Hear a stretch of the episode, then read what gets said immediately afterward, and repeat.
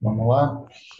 Então, olá, pessoal, tudo bem com vocês? Eu sou o André e é um prazer ter vocês aqui nesse momento, nos assistindo, e a você também que está aí nos acompanhando no YouTube ou no seu podcast.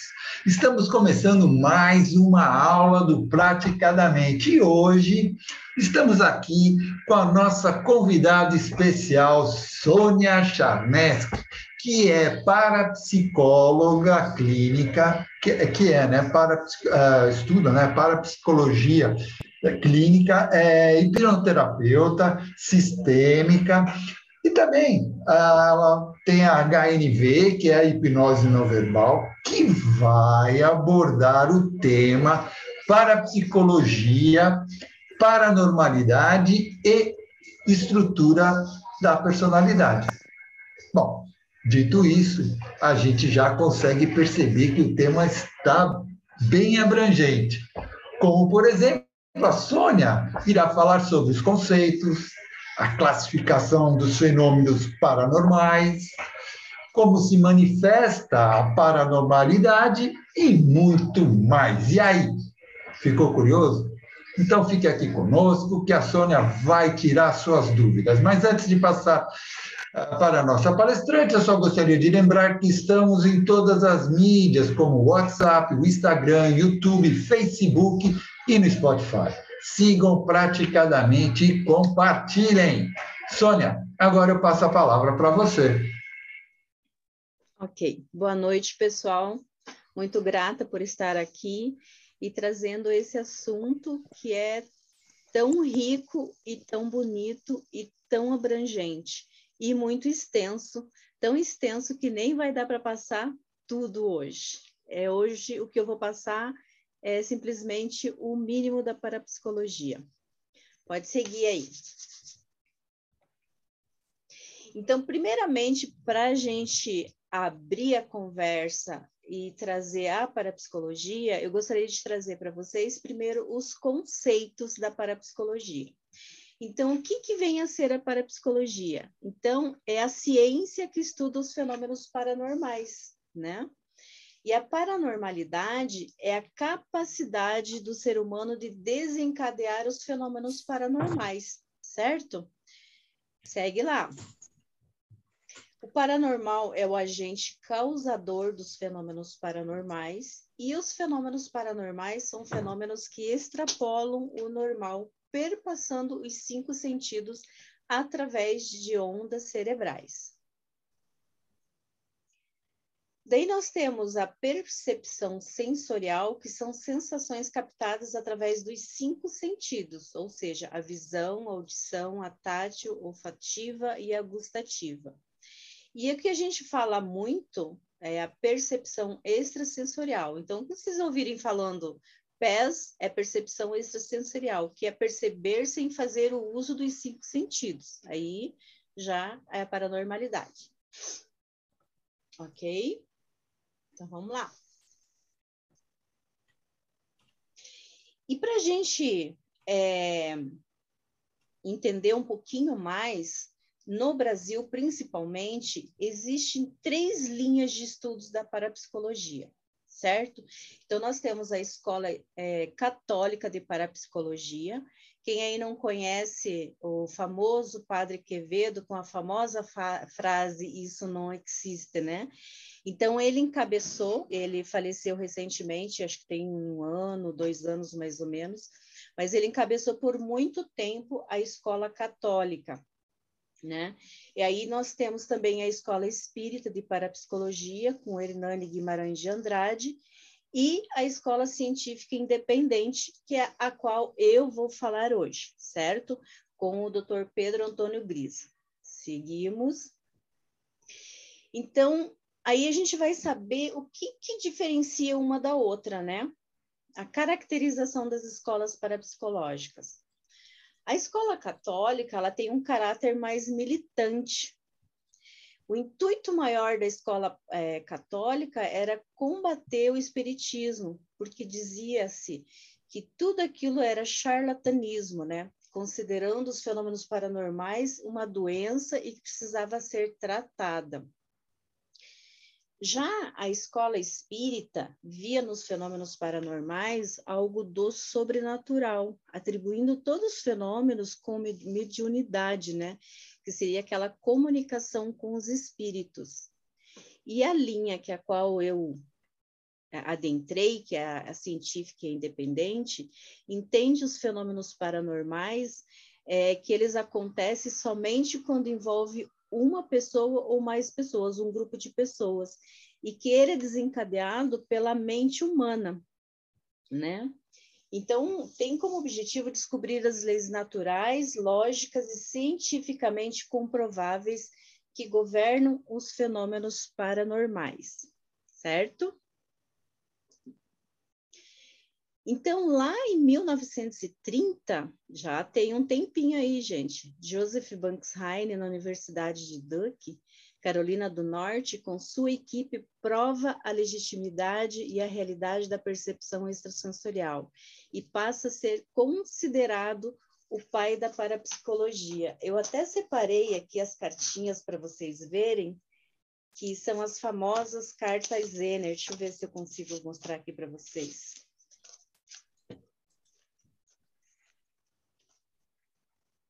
Olha aqui. Essas cartinhas. Essas cartas são aquelas cartas daquele filme? Como é que é o nome do filme? Qual filme? É, que passou no Netflix. Sabe qual é, André? É engraçado que ah, eu, da hipnose? É, eu vi isso daí faz. É quadrado, ah. triângulo. É. Lembra, né? Isso. O filme deve Não ter ido por esse sentido. Tá. Mas, assim, tudo principiou com essas cartinhas aqui, né? Então, ali comprovou-se já a, a, telepatia, né? A clarividência, né? Então, aí, é, 1930 tem um bom chão aí, né? Então, assim, só que no Brasil, é, como tem essa, essa essas escolas diferenciadas, na qual cada um tentando comprovar cientificamente, né? A católica dizendo que é uma doença que precisa ser tratada, a espírita que vê é, que é um potencial que as pessoas são um canal, os, os, paranormais são um canal, né? E a, e a científica independente que vem dizer que todo esse potencial mental é nosso, é do ser humano, né? Então, assim, é, ela só não foi para frente ainda porque elas ainda não estão unidas, né? É, te, cada uma tentando provar uma coisa. Vamos lá?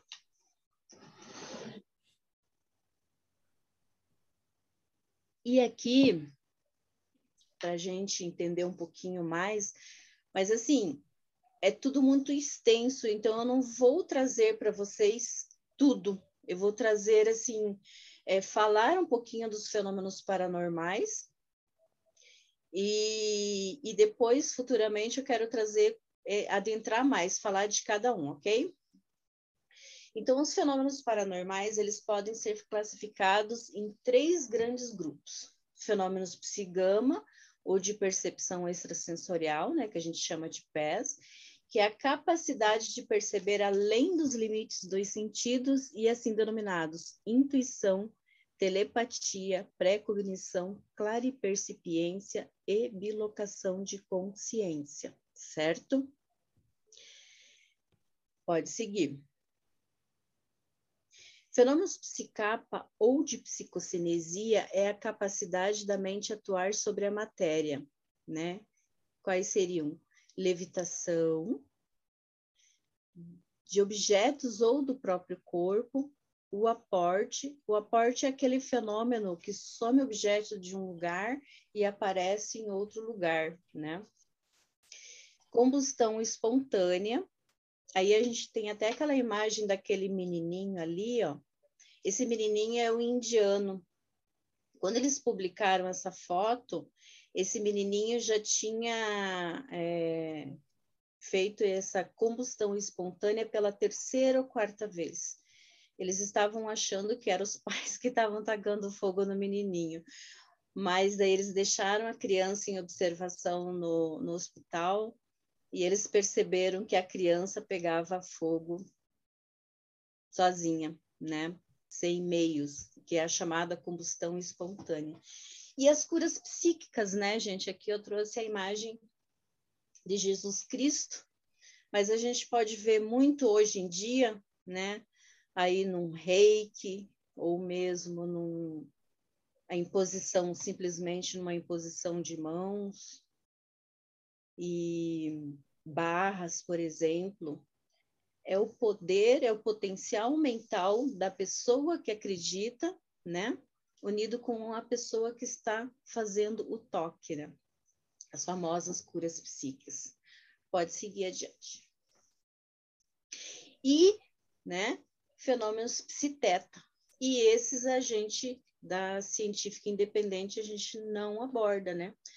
Que são fenômenos que a pessoa parece vivenciar uma experiência de contato com espíritos, almas ou seres de outras dimensões, especialmente dos espíritos desencarnados. E este tema ele é aprofundado pela espírita e por parapsicólogos espiritualistas. E a parapsicologia científica independente não aborda esse tema por duas razões fundamentais. Por fundamentar-se muito mais em significativas e importantes crenças místicas, espiritualistas e religiosas do que em leis e princípios científicos.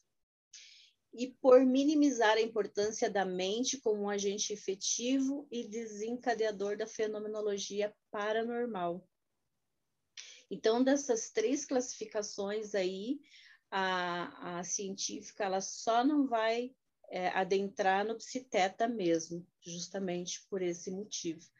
E o Grisa dizia, né, também, é uma tem coisas que são muito difíceis de comprovar. A, a frase muito famosa dele é que paranormal fora do, fora do seu ninho não faz fenômeno paranormal, né? Então, é uma coisa difícil tanto que a gente pode ver que a telepatia e a claripercipiência lá em 1930, então ela não, não caminhou muito aí nas suas descobertas. Vamos lá. E como surge a paranormalidade?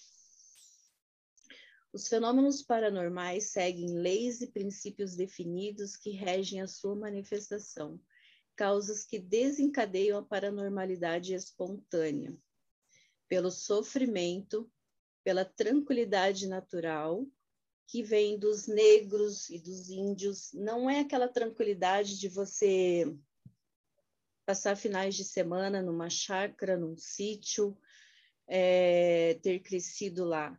Essa tranquilidade natural que veio dele, que veio dos, dos antepassados, dos negros e dos índios. E hereditariedade é aquelas pessoas que têm na família curandeiros, benzedeiras, é, pajés, pais de santo, então vem uma coisa de, de família mesmo. E quando fala ali em sofrimento, quando a gente entra, entra em nas programações de vida intrauterina, aí vocês vão ver o quanto isso, o sofrimento, é, traz a paranormalidade. Vamos lá.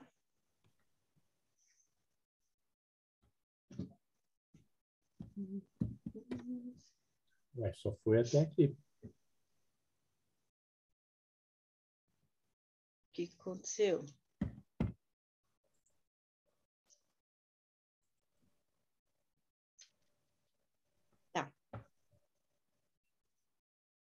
Então, assim, é, é, falando em paranormalidade, né? Então, que potencial mental, que energia é essa que é que o ser humano consegue desencadear, né? E como que ele consegue desencadear?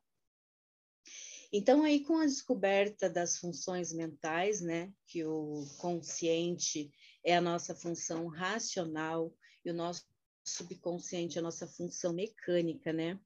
Então, o que que leva o ser humano muitas vezes a fazer o que não quer fazer e a sentir o que não quer sentir? Por exemplo, Eu quero ter uma profissão, ser bem-sucedido e não consigo nada. Ou eu quero ter um bom relacionamento e tudo que me aparece é BO, né? Eu quero uma coisa, mas acontece outra. Por que que isso acontece? Se eu quero tanto, existe uma programação lá no meu subconsciente que diz que não, que me afasta disso.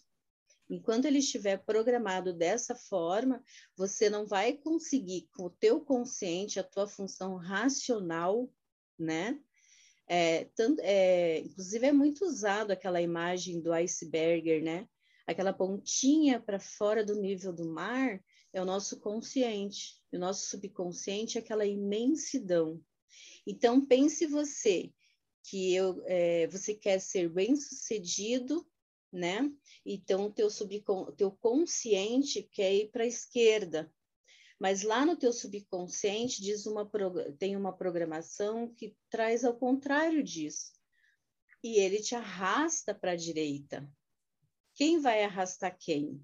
É lógico que o subconsciente, com as suas programações e no seu automatismo, ele que vai arrastar. Enquanto não mudar lá a programação do subconsciente, que ele é autônomo, não se consegue chegar no objetivo. Vamos lá. Funções mentais. A constatação de que o ser humano é um, mas funciona como dois, consciente a função racional e subconsciente função mecânica da mente humana, constitui o alicerce da parapsicologia sistêmica, a qual possui como coluna mestra a comparação do subconsciente com o terreno mental, a besta interior e o robô invisível. Quando fala de terreno mental, ele quer dizer que o que for plantado germinará. Então, se nós diariamente é, falarmos palavras negativas, pesadas, é isso que nós teremos, né? Vai nascer o joio e vai nascer o trigo, conforme o que você plantar. Então, se você quer ter uma boa plantação, é melhor você ter uma mentalidade positivista, né? Que é bem melhor. A mente consciente é como uma câmera fotográfica e o subconsciente o filme sensível na qual você registra ou grava a imagem. Vamos lá. É, o consciente, enquanto função racional, só se faz presente nos seres humanos e funcionando sob o foco da atenção. O consciente só se faz presente onde estiver sua atenção. Sabe-se também que o ser humano só pode direcionar sua atenção para um elemento ou objeto por vez, esse, esse estudo aqui eu tinha e eu fiquei devendo para alguém daqui. Sobre é, o ser humano só pode direcionar sua atenção é, para um elemento por vez. Nós conversamos isso em sala de aula, mencionamos aqui, mas eu não achei esse estudo. E o consciente, como uma das funções básicas da mente humana, ele serve para observar, analisar, comparar, distinguir, orientar, compreender, avaliar, julgar e pensar. E é importante trazer que não existe uma função mental maior ou melhor, uma necessita da outra. Vamos lá.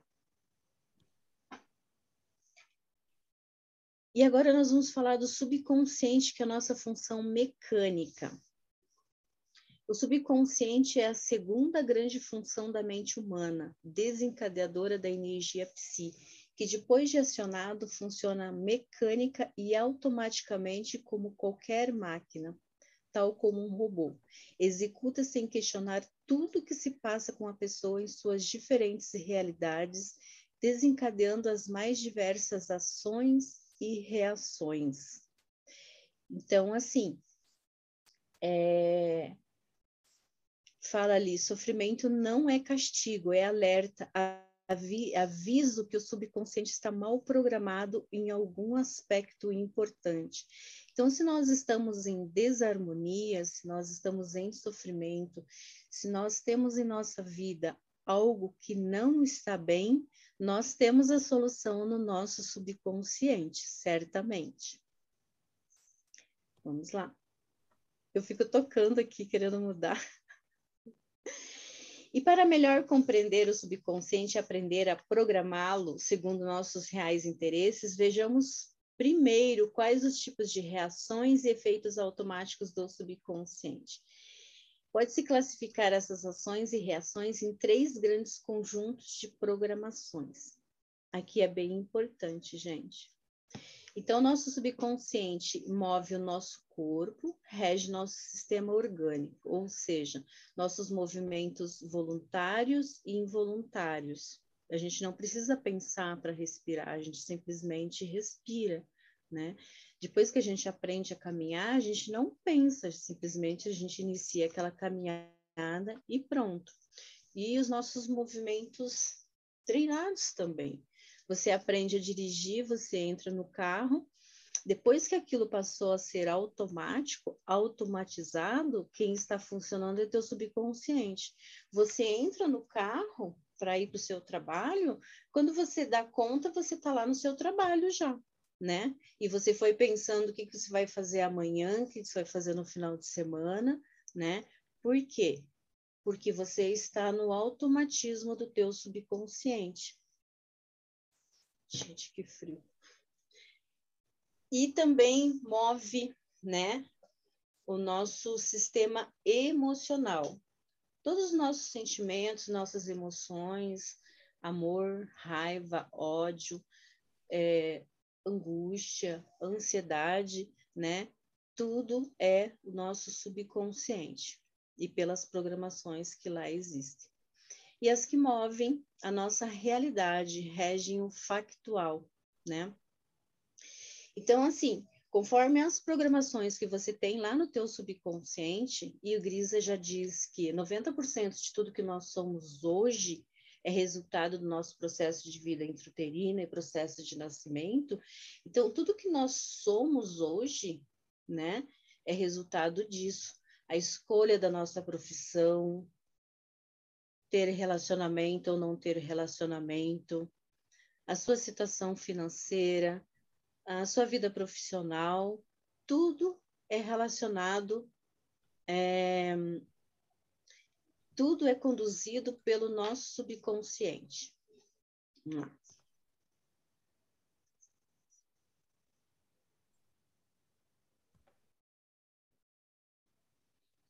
E como que a parapsicologia, dentro de uma orientação parapsicológica, como que ela inicia esse trabalho de orientação? Como que é feito os, é, esse método de reprogramação? Então, o subconsciente ele não é algo estático. Então, por isso pode afirmar que está sempre sendo programado e reprogramado. Então, como mudar programações negativistas ou prejudiciais e reforçar programações positivas e benéficas? São três as leis que regem o método de programação e reprogramação do subconsciente. A lei da repetição, né? É dessa forma que nós aprendemos na escola, é dessa forma que nós ficamos hábeis em tocar um violão, por exemplo, é, dessa forma que a gente aprende, por exemplo, a falar o inglês, né? Tudo pelo método da repetição. E a lei da imaginação. A lei da imaginação, a visualização, ela vale muito mais do que a verbalização. Quando você faz uma visualização e você coloca é, todos os sentidos e você coloca emoção naquilo, né? Primeiro cria-se na mente e depois isso vem para sua realidade.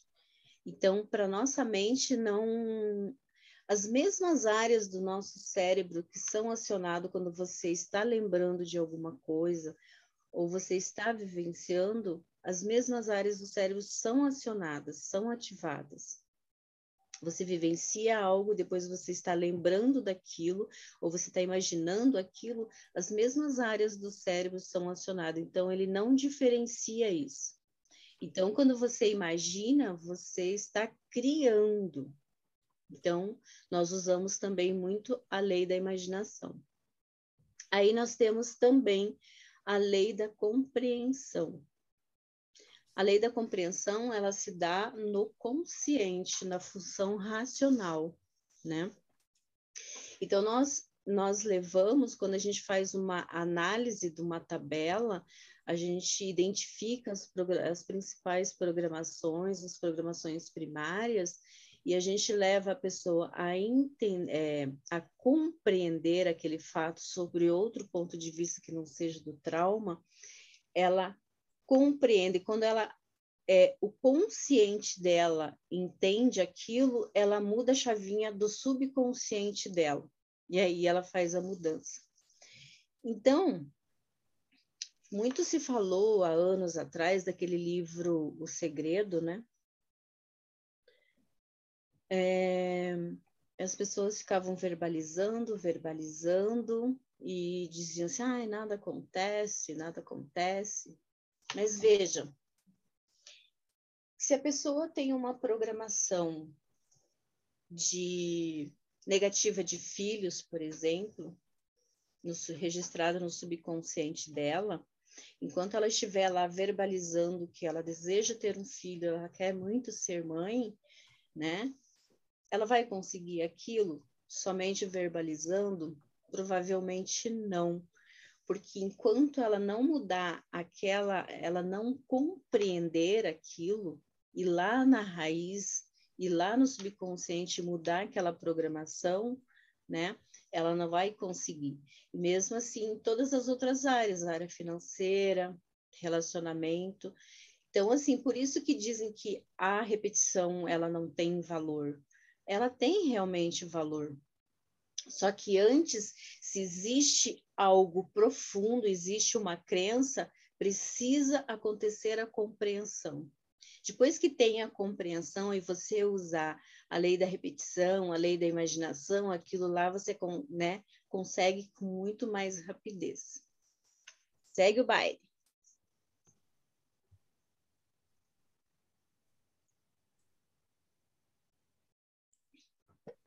Então, além desses métodos ou leis, né, fundamentais, contribuem também na programação e reprogramação do subconsciente. A lei da emoção. Então, quanto mais intensa a emoção, mais profunda a programação estabelecida no subconsciente, pois eleva a frequência das ondas cerebrais, facilitando o domínio do automatismo mecânico do subconsciente. Já a tranquilidade, por sua vez, baixa frequência das ondas cerebrais e facilita o domínio dessas reações automáticas pela atuação do consciente, a função racional. Então, é através de uma forte emoção que você programa o seu subconsciente. Você está no carro e você é assaltado você tem um impacto, você sofre, né? Uma, você tem uma emoção muito forte. Então, aquilo ali programa. Então, a gente vai conseguir mudar aquilo ali, levando a pessoa e, e fazendo ela olhar para essa cena sobre outro ponto de vista que não seja do trauma, fazer ela compreender aquilo com forte emoção também. Então, a emoção ela programa e a gente utiliza dela para reprogramar o subconsciente, certo? Veja que criança, ela é pura emoção. Até os sete anos, mais ou menos, as crianças, elas são pura emoção. Elas praticamente vivem em estado teta, né? Então, assim, é, o que os pais fazem nesse período? É, eles com frequência eles dizem não faça isso, é perigoso, você pode se machucar, você vai se quebrar, né? Não faz, você não vai conseguir, né? Então, assim, primeiro que é uma, né, a lei da repetição, né? Primeiro que para as crianças, os pais são como deuses, né? Então, e eles estão reforçando aquilo. E a criança, com toda aquela emoção, quantas programações a gente está criando nessas crianças? Então, tem coisas que realmente são perigosas, mas como seria a gente mudar a forma de, de, de falar com essas crianças? Porque se eu estou o tempo todo dizendo não faça, é perigoso, eu estou gerando insegurança nessa criança, medo de avançar, medo de, de, de se lançar para fazer alguma coisa, né? Então é bem importante essa parte aí. Segue.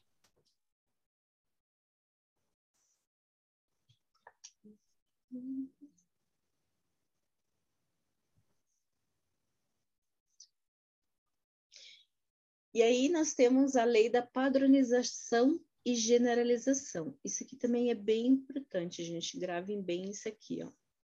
O subconsciente, em seu automatismo mecânico, tende a simplificar a linguagem, padronizando imagens, palavras e conceitos.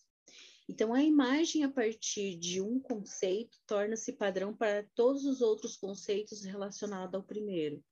Por exemplo, imagem formada a partir do conceito pai se atribui a homem, marido e autoridade, certo? Então, aquela criança está crescendo, né? Então, ela descobre, né, que ela tem o pai e que ela tem a mãe, né? Daí que esse pai é o homem e que a, que a mãe é a mulher. Ela descobre que esse pai, esse homem, esse pai é marido da mãe, né? E depois tem a figura de autoridade. Se eles assim exercer essa autoridade dentro de casa, tem a figura de autoridade. O conceito mais forte é, neste homem vai ser o que vai ficar registrado no subconsciente dessa criança. Então, se ele for uma pessoa assim muito autoritária, é essa imagem que ela vai gravar no subconsciente dela. E daí né? Como a lei da criação, a gente atrai as pessoas conforme as nossas programações, ela vai atrair patrão assim, relacionamentos assim, com forte autoridade, né?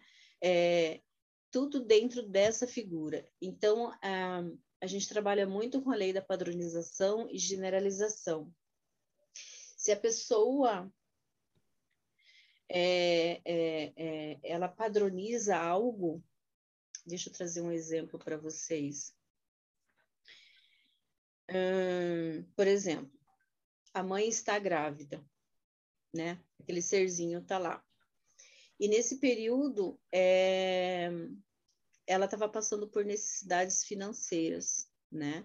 Nesse momento, porque tudo que a mãe sente, vivencia Imagina se os maiores desejos e anseios nesse momento da gestação já vai ficando registrado no subconsciente desse bebê.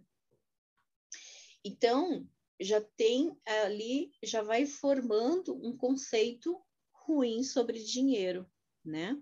E isso pode ser fortificado. Então, o que ela padronizou sobre o dinheiro, né? Então, isso vai seguindo vida fora. Então, enquanto ela não mudar a programação no subconsciente, né, é, ela vai estar repetindo, repetindo, repetindo.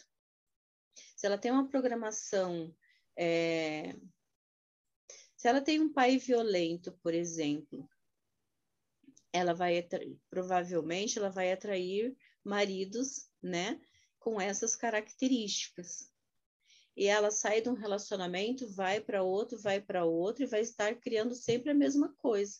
Ela acha que ela está mudando, mudando de, de, de, de, de pessoa e ela vai estar mudando toda a situação, mas ela vai estar, ela vai continuar atraindo o mesmo perfil de relacionamento para ela. Certo?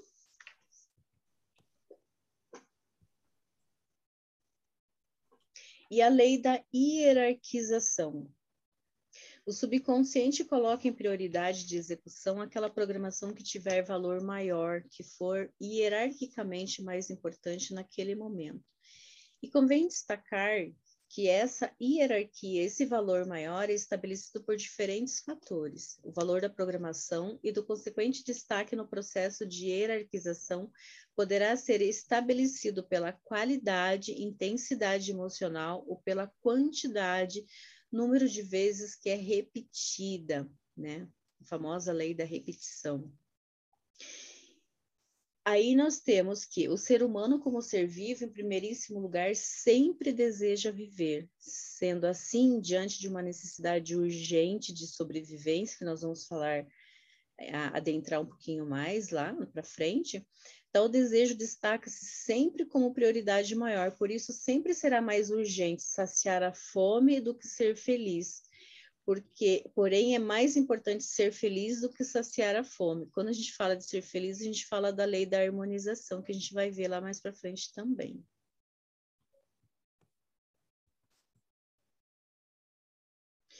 Aí nós temos os alicerces universais da personalidade, gente. Então, assim, por que, que é, a gente traz tudo isso? Porque tudo isso, quando a gente vai fazer uma, uma análise de tabela familiar, tudo isso a gente busca encontrar e identificar na tabela. É, saber como a pessoa vive, como ela age, né? Então a gente vai identificar quais leis ela está infringindo. Então tudo isso é muito importante para a gente.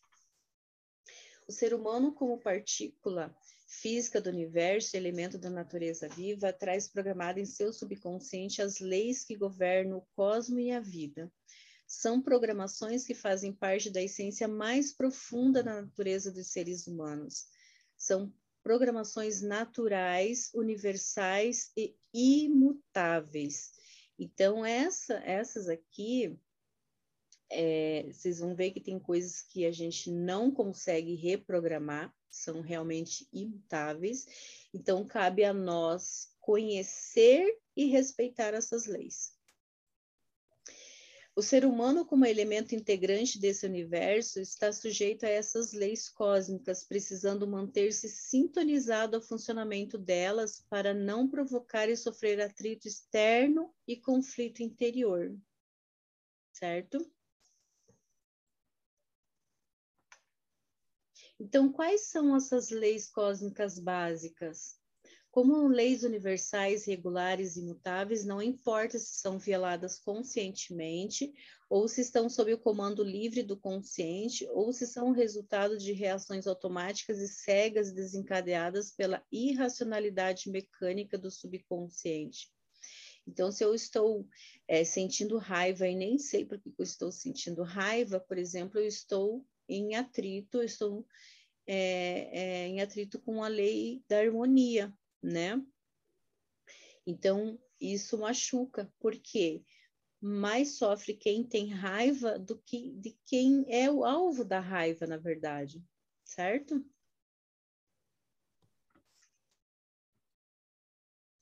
Que leis são essas? É a lei da harmonia, a lei da evolução e a lei da vibração. Segue lá.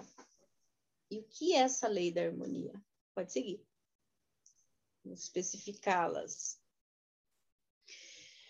Lei da harmonia. Você é feliz na proporção em que se sente integrado no todo, num grupo familiar, no profissional, no cósmico. Todo objetivo programado precisa ter em vista o seu bem pessoal, sua felicidade e de todos os envolvidos.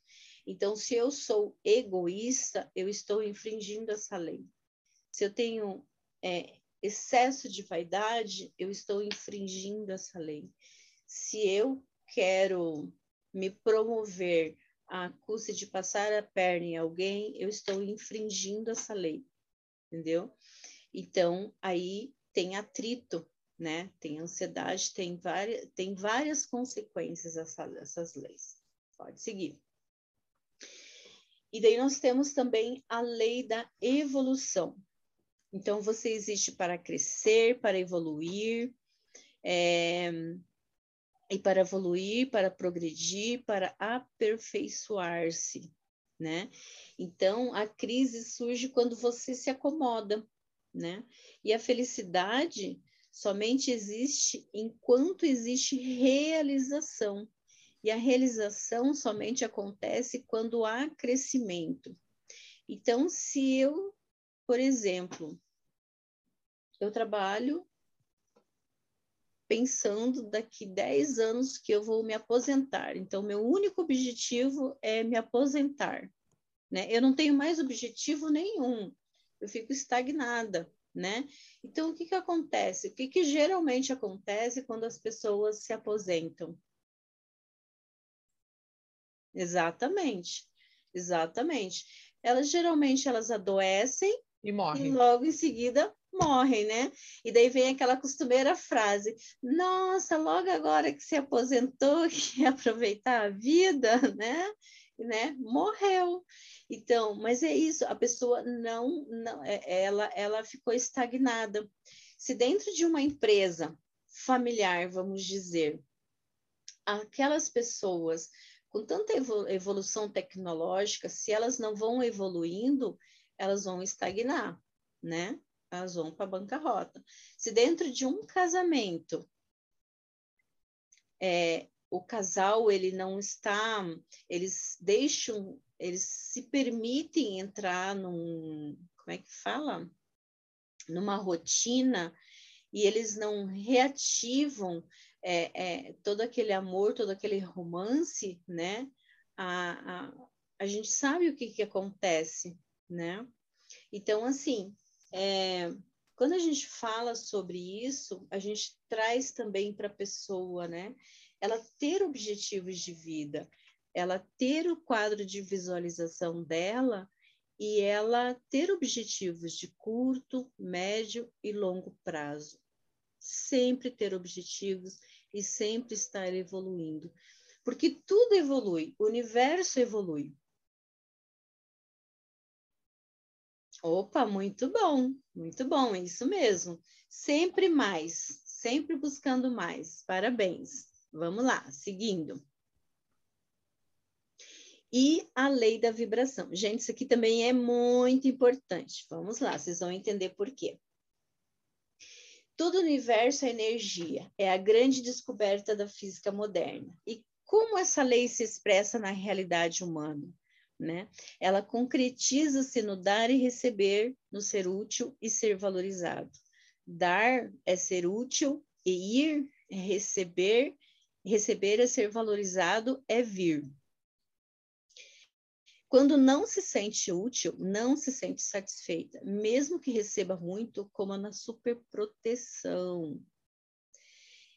O superprotegido é sempre insatisfeito, infeliz, infeliz porque está em atrito com a lei da vibração. Quem só se doa não se sente valorizado.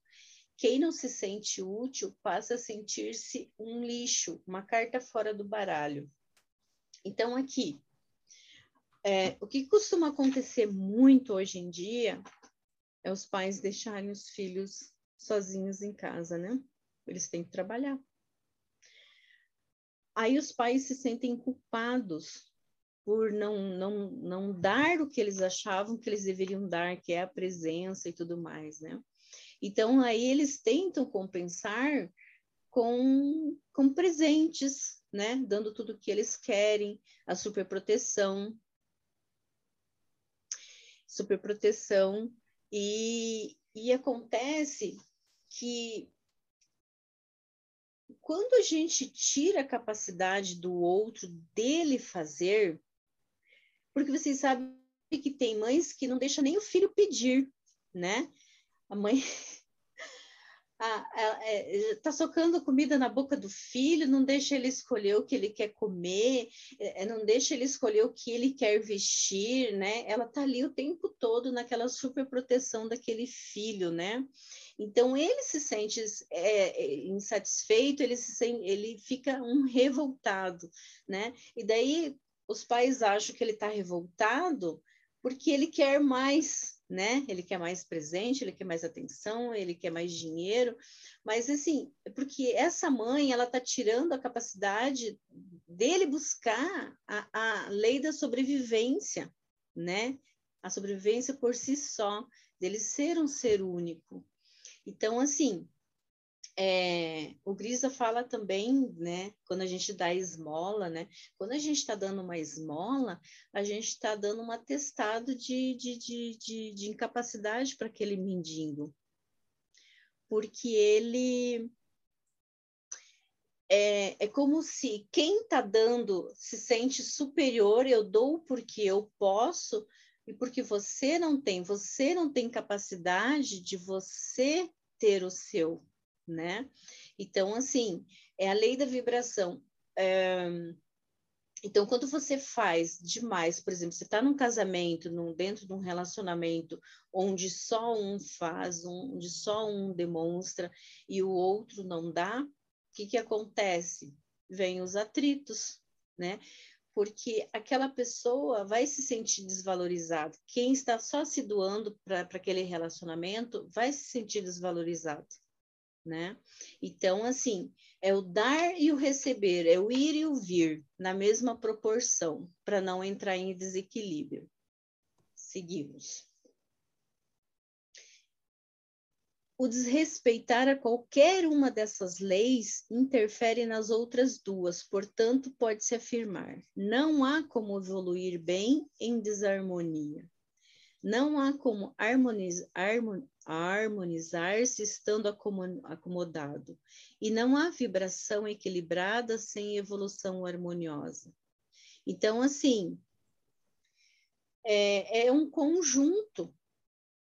Então, a gente tem que ter aquela paz interior, a gente tá, tem que procurar sempre evoluir e sempre dar e receber na mesma proporção né, para estarmos em equilíbrio constante. Certo.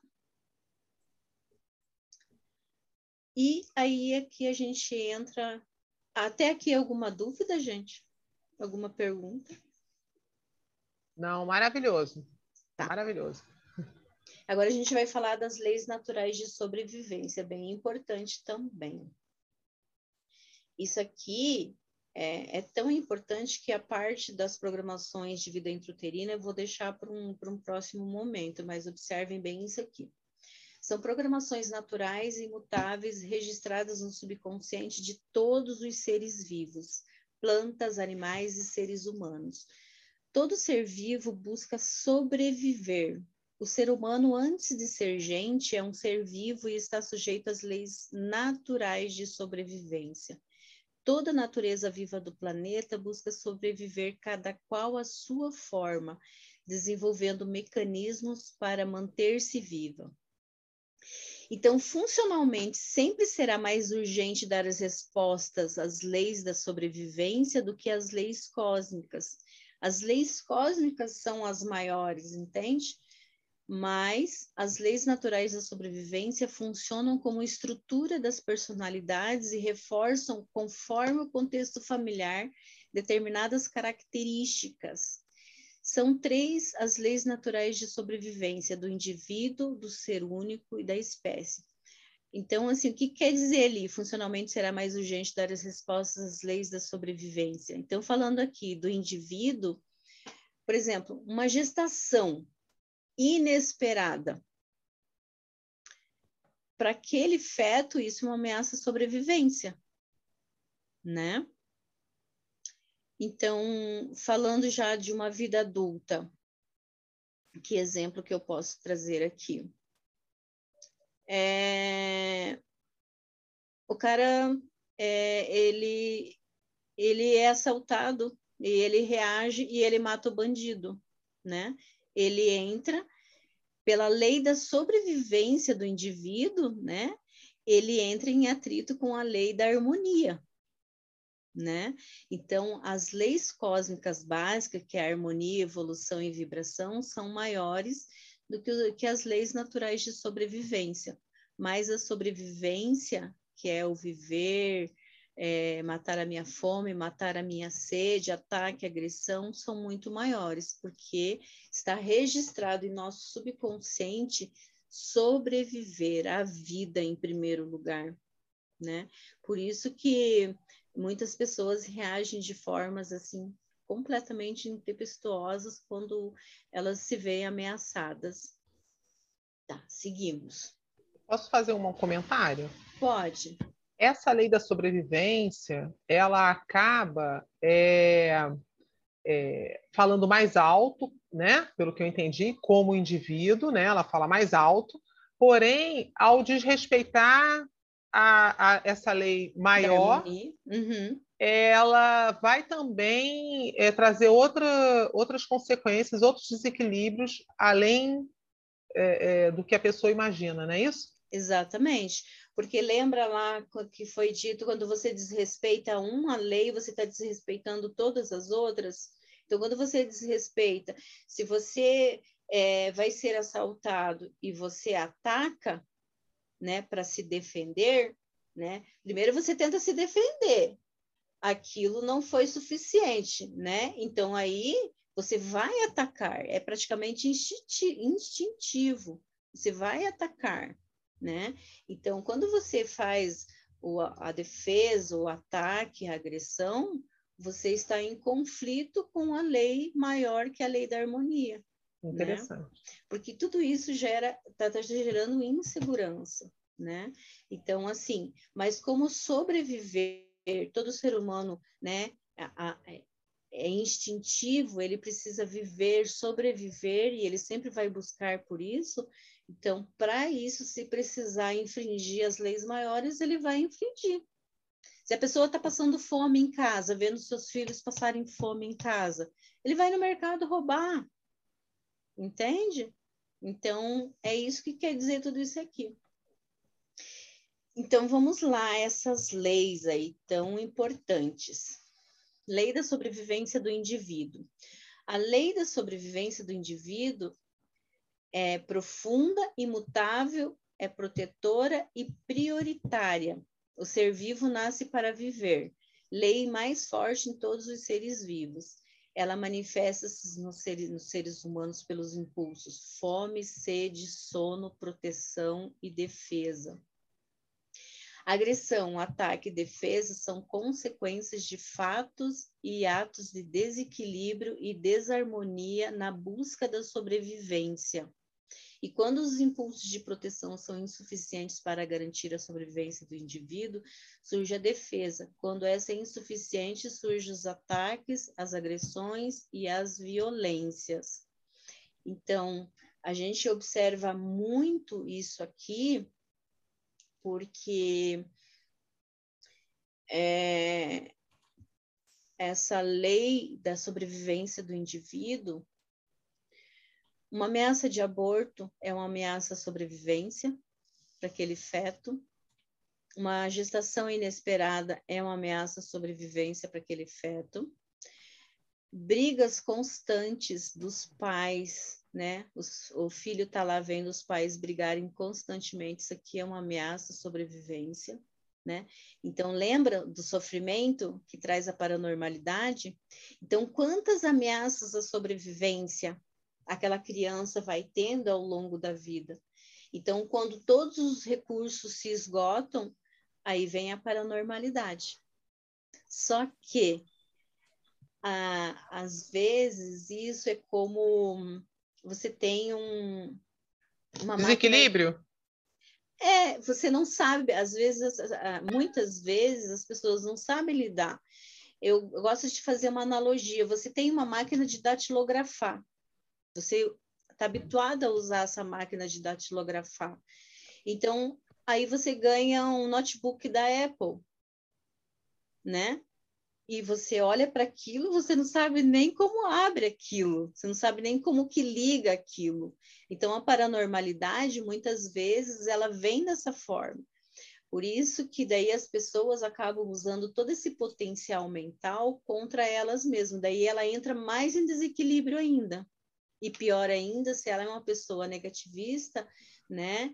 É aquela pessoa que vive reclamando da vida, pessimista, negativista, ou seja, aquele potencial mental ela está usando contra ela mesma.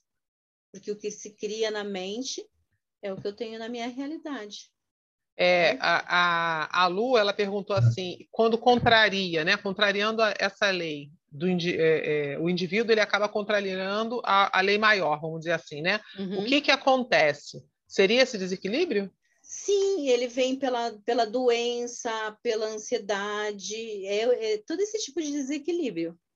A gente vai ver mais para frente aí, mas é tudo isso mesmo. É, você está falando e eu já estou pensando como terapeuta, né? Quando uhum. você vê aquela pessoa que ela chega com você com determinado desequilíbrio, ou até mesmo a gente, quando a gente nota que tem alguma coisa que não está legal, e aí você começa a, a esbarrar nisso que você está falando, né? Nessas leis, nessas situações, bem interessante isso. Uhum. Porque várias coisas do nosso dia a dia nos colocam, e lembrando que é, lembra da, da, da, da padronização e generalização? Se eu passei algo quando era criança, qualquer algo que se assemelhe e eu for vivenciar algo semelhante, o meu subconsciente vai reagir da mesma forma. Entendeu?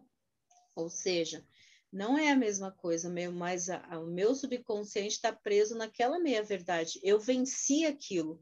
Se eu estou aqui com por exemplo, eu tô com 50 anos e eu, vive, é, eu vivenciei algo e estou vivenciando agora, eu superei aquilo da minha infância, né? Mas agora o meu subconsciente está travando de novo ali, né? Mas ele não, ele não enxerga, como ele padronizou, ele não enxerga a verdade inteira. Então, quando a gente leva a pessoa em hipnose, a gente faz essa compreensão, né? para a pessoa ver a verdade inteira. Segue o baile.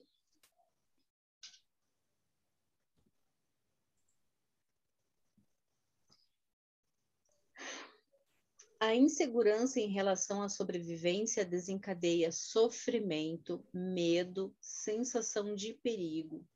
E o perigo gera ameaça à sobrevivência que desencadeia fuga, né? É que ela estava, não sei quem perguntou ali, né? Ele vai de uma sociedade para outra, de um casamento para outro, de um serviço para outro, né? Então, assim, é, ele entra num ciclo vicioso, ele busca algo diferente, mas como está, né? Ele está vivendo tudo aquilo ali, ele vai repetindo. Vamos lá.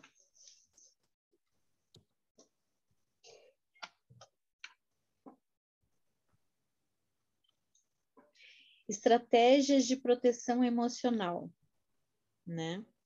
Então, assim, quem vi, vivencia essas ameaças, né, a, a, sobrevivência, né, ele costuma ser frio e distante, né? Por quê? É o medo de ser rejeitado, né?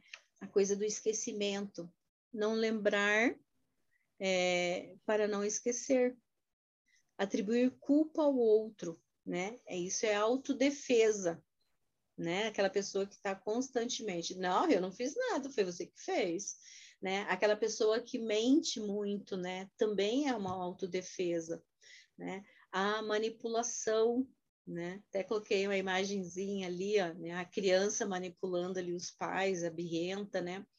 É a sobrevivência do poder, né? Doença também, né? Que é uma busca de atenção, afetividade, né? A pessoa que vive na mágoa, vive na raiva, né? Isso é autodefesa, né? Quando ela põe a raiva na frente dela, é autodefesa, né?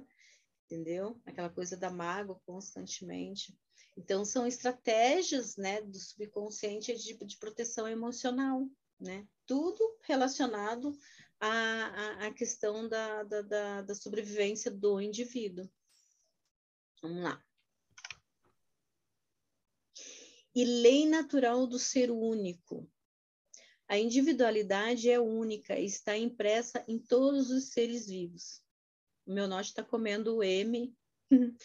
Como realidade percebida por qualquer observador, ninguém aceita ser igual aos outros. É a necessidade de provar a si mesmo e aos outros que são diferentes, pelo modo de pensar, agir e reagir, pela necessidade de ser dono do próprio destino e do projeto de vida particular, e pelo desejo de ser alguém muito especial. Então, no próximo momento, quando a gente for falar da, das personalidades, o pragmático, o pragmático definido, o pragmático sofrido, o idealista e os seus cinco papéis, vocês vão ver isso aqui, e, e eu vou falar um pouquinho quando eu trazer a tabela, a, a, a tabela aqui, é, vocês vão ver é, o, o filho sempre busca fazer o oposto do pai. Aquele filho, ele só vai é, ser parecido com aquele pai se a mãe, no momento da gestação, for extremamente apaixonada por aquele pai. Né? Daí ele vai buscar é, é, é trazer um pouco. Mas caso contrário, é, o filho sempre vai fazer o oposto do pai e a filha, a primeira filha sempre vai fazer o oposto da mãe, né? Para se diferenciar. E o, o, o, irmão mais novo vai fazer o diferente do irmão mais velho, né? É sempre uma coisa. E isso intensifica quando é do mesmo sexo, né? Então, assim, ele sempre vai buscar ser diferente. Por isso que tem lá as personalidades, o idealista seus cinco papéis. Então, assim, uma prole com três filhos, eles vão ser completamente diferentes. São Mas... os mesmos pais educando e eles vão ser completamente diferentes. Se tem na, dentro dessa família duas filhas mulheres, a, a, primeira vai fazer o oposto da mãe, então se a mãe é uma pessoa assim mais caprichosa, mais aquela que fica lambendo casa, Amélia, ela vai buscar ser totalmente diferente. Ela vai ser mais desleixada, não quer saber de serviço de casa, vai buscar mais seu lado profissional, sempre buscando ser o oposto, né? E a segunda filha mulher, ela vai é, fazer diferente da primeira irmã, né? E ela vai se ligar mais na mãe, né? Então, são coisas, assim, bem interessantes dentro de... de é, em questão, assim, de características de personalidade. Vamos lá. Ô, Sônia, é engraçado você falando aí, realmente isso acontece normalmente com as pessoas na juventude, que eu já observei, mas quando essas pessoas envelhecem, elas repetem o padrão daquela que ela fazia oposição.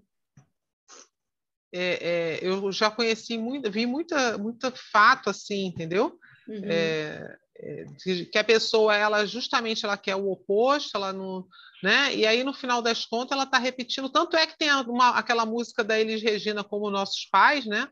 Que no final das contas a pessoa está repetindo o padrão lá do, do, pai e da mãe que a pessoa era contra, né? Uhum. É bem uhum. interessante que no início é o contrário. A pessoa está fazendo tudo ao contrário. Aí lá no finalzinho lá da, da idade começa a re, é, repetir. Mas geralmente são algumas coisas, né? Não é no todo. É, né? algumas coisas. É, são algumas coisas. É, e são muitas características que a gente pode identificar ali, né? Nesse contexto mãe e filha, por exemplo, né? É, vamos lá, vamos falar agora do. Então, na prática, os filhos não admitem serem cópias dos pais e tendem a fazer o oposto. O irmão não suporta ser cópia do outro e com certeza não o é. Então, comparações como olha seu irmão como é estudioso, fere a individualidade. Então, quanto mais a gente faz essa comparação, pior ele vai ficar. Porque eles não, é, é, o ser único não permite que, que seja feita essa comparação. É a lei natural do ser único né? Ser diferente do outro, né? E normalmente as grandes qualidades do pai e da mãe, do irmão mais velho, tendem a ser grandes defeitos do filho mais novo, pois é um impulso automático e racional do subconsciente. Então, o primeiro filho faz o oposto do pai e a primeira filha faz o oposto da mãe. E cada filho tende a ser diferente daquele que o antecedeu, sendo a diferenciação mais comum entre aqueles do mesmo sexo né? Então ele sempre vai buscar a fazer o oposto. Se o pai é trabalhador, né, um grande empresário, o filho dele geralmente é aquele playboyzinho, né? A mãe é aquela dona de casa, a filha, né? Não quer nem casar, prefere a vida profissional, o filho não quer saber. Né? E o seu, e, Sônia, e se o pai for playboyzinho, o, pa, o filho vai ser vai um... ser mais responsável, é, vai ser aquele mais responsável, mais dedicado ao trabalho, né? Engraçado, né? Sempre fazendo o oposto mesmo, né? Ele para ser o diferente, não aceita ser comparado, né? De jeito nenhum. Vamos lá. E lei da sobrevivência da espécie. Uma vez garantidas outras duas leis individuais, vem a garantia da sobrevivência da espécie. E ninguém consegue sobreviver sozinho. Esta lei efetiva-se em dois níveis, através do espaço e do tempo. Primeiro é preciso estabelecer a garantia da sobrevivência no espaço. Os seres humanos se agrupam em famílias, povoados, vilas, sociedade, processo de socialização, né? Os amigos, né? Pessoal do trabalho, pessoal do colégio, né? Então sempre esse esse esse vínculo que ele tem, porque a sobrevivência da espécie é, por exemplo, veja o que, que acontece quando você está numa, num, num grande grupo. Esse grande grupo, dali a pouco, se eles estão muito unidos, eles estão falando praticamente a mesma língua. E isso pode ser até perigoso, né? Porque se você está. E isso a gente já viu muito quando tem passeadas, essas coisas assim, as pessoas fazem coisas irracionais, né? Porque elas se sentem hum, é, fortalecidas no grupo. E elas fazem com o grupo e pelo grupo, né? É bem interessante isso. Vamos lá. A garantia da sobrevivência da espécie no tempo ocorre através do acasalamento dos seres vivos. Aqueles que chegam à vida adulta sobrevivendo como indivíduos precisam garantir a sobrevivência da espécie mediante a reprodução. E para isso exibem os comportamentos emocionais apropriados, né? É uma frase de Robert Land. Porque o ser humano possui atração sexual fora da época, período fértil da mulher. E por que dessa pergunta aqui? Porque todos os animais, é, eles só vão acasalar, com exceção, acho que de uns quatro animais, eles só acasalam é, é no, no, no período fértil, né? E por que isso, né? Então, a sexualidade humana como estímulo é recompensa e dedicação para juntos cuidarem dos filhos, pois o filhote humano é o que leva mais tempo para se tornar independente, né? Então, assim, é... lembrei da, do golfinho, né? O golfinho, golfinho é um deles, né? Que ele acasala para proteção. Se os filhos, os filhotes estão em perigo, né? Eles estão para serem atacados. É, a mãe golfinha ela começa a fazer um bailado para atrair, os golfinhos machos, né? E depois os golfinhos eles começam a vir atrás e o, o é, quem estava querendo atacar sai fora, né? E depois que os filhotes estão em segurança, daí eles vão para acasalamento. É muito interessante essa história. E essa questão, assim, é da, do...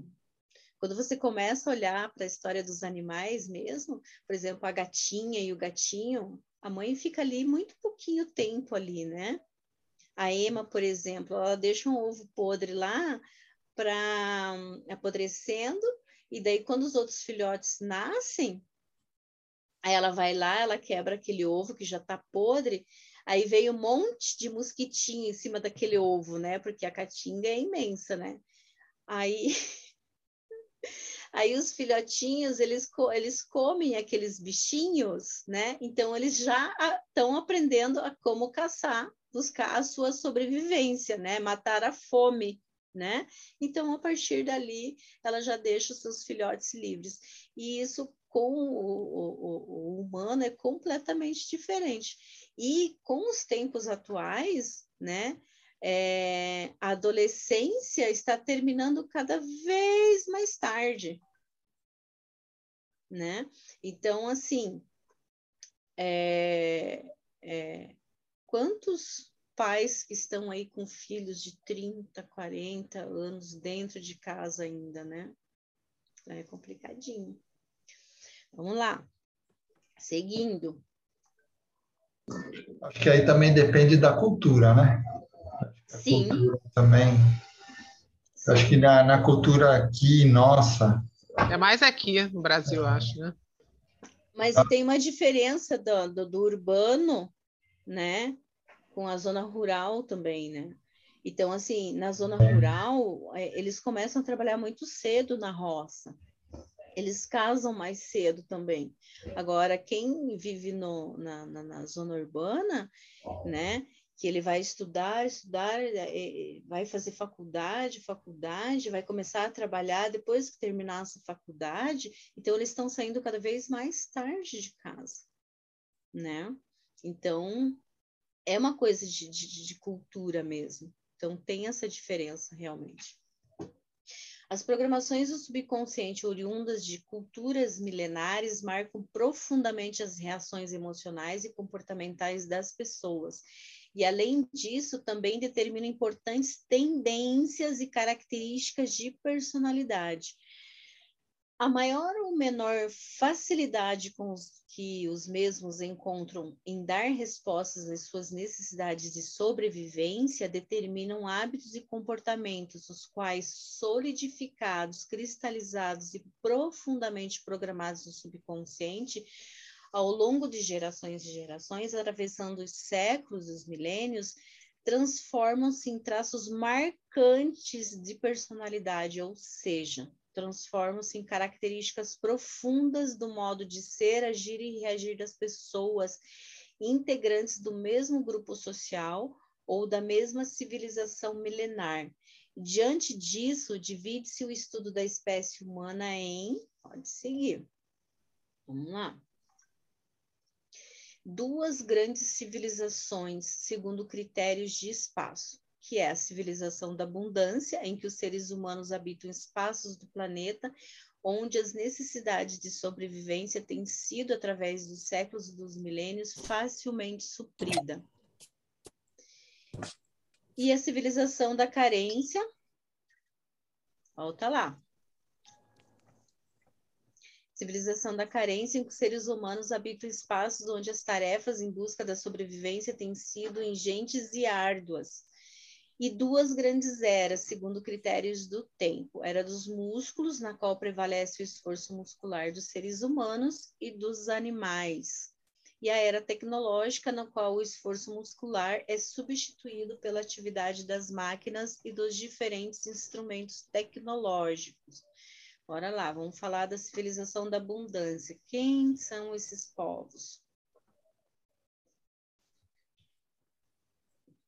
Então vamos lá. Primeiro princípio da sobrevivência: quanto maior for a dificuldade em garantir os bens né, é, na vivência do indivíduo da espécie, sobrevivência, mais elevadas serão as exigências no desenvolvimento de técnicas e métodos de organização e planejamento, instrumentos e equipamentos indispensáveis à obtenção de bens pessoais, familiares e sociais por conseguinte, também será maior a necessidade do indivíduo de armazenar os bens, fortalecendo o seu desejo de posse. Por tais razões, rígidos limites de propriedade privada serão estabelecidos. Então, é, é, essa civilização da, da, da, da carência, né? Que são os povos, os judeus, os, europeus, né, que tiveram muitas dificuldades de sobrevivência, eles tinham, em média, quatro meses no ano para fazer o plantio, neves, né, tudo congelado, não tinha como pescar, é, caça praticamente não tinha, né, então, eles, quanto maior é, a dificuldade, mais eles precisavam de recursos tanto que é deles que veio os embutidos, né? É, é, todos esses embutidos, os enlatados, porque eles precisavam de meios para conservar tudo isso. diferente do, do, do, do outro pessoal da civilização da carência, que a gente vai falar mais para frente. Então, quanto maior for o grau de facilidade em garantir e em conquistar os bens necessários à sobrevivência do indivíduo e da espécie, a necessidade de desenvolver técnicas e métodos de organização e de planejamento, instrumentos e equipamentos, menor também a necessidade de armazenar é, de proteger os bens, ah. definir espaços e limites da propriedade privada. Assim, maior também é a facilidade em compartilhar os bens à sua disposição e os frutos da sua conquista. Então, quem foram esses povos, né? É, os chamados civilização da, da abundância, né? Os negros, os índios que viviam nas florestas tropicais e subtropicais, é, né? Tinha frutas o ano inteiro, tinha caça e pesca à vontade, viviam na beira dos mares dos rios, né? Pode seguir.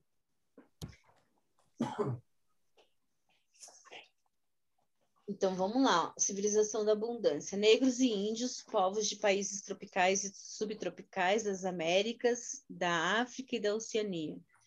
Então, por eles estarem assim, a caça para eles, por exemplo, era muito mais um ritual do que propriamente um trabalho, né? Então, eles tinham essa questão da manifestação dos fenômenos de percepção extrasensorial, que era mais acentuada, né? Também em seus descendentes, né? Então, os descendentes, eles também têm essa, essa, essa característica, essa facilidade em desenvolver tudo isso. Obrigada, Rosa. Beijo. É, então, a facilidade em dividir, porque tinha a vontade, né? O tempo todo. É, desconhece os limites de propriedade privada, né? Alegres, festivos, e assim, não se preocupam. Então, assim, amanhã Deus proverá. Então, tudo vem muito fácil, né? Só que essa não é a realidade que eles vivem hoje, que nós vivemos hoje, né? Entendeu? E os povos da civilização da carência, povos de clima frio da Europa, Ásia e América do Norte, e os filhos do deserto ou das montanhas, como os árabes dos, dos oásis, e os judeus, sempre perseguidos e sem pátria. Então, eles tinham muito essa necessidade de armazenar. Então, uma característica deles, né? Acumuladores, coleciona colecionadores, né? Então eles precisavam definir o que era deles, o que é do grupo, né? Eles são pessoas mais é, com mais ansiedade, são mais acelerados. É aquele tipo de mulher assim que ela senta para assistir uma TV, mas ela está bordando ao mesmo tempo, né? Então ela ela está o tempo todo é, é, é fazendo algo, né? É, aquela coisa da ordem do comando, fazer e ter, são muito acelerados. Então, por exemplo, por que, que a gente vai olhar para isso? Casa uma pessoa da civilização da abundância com uma da carência. Um é completamente mão aberta e o outro é aqui, né? Ele precisa estocar. A civilização da abundância, da carência, precisa estocar precisa é, é, é, proteger o que é dele, né? Ele tem muito cuidado com as coisas dele. Que tipos de atritos surgem aí, né? Então, é, a gente faz a pessoa perceber que, que não é culpa daquela pessoa, é uma programação dela, né?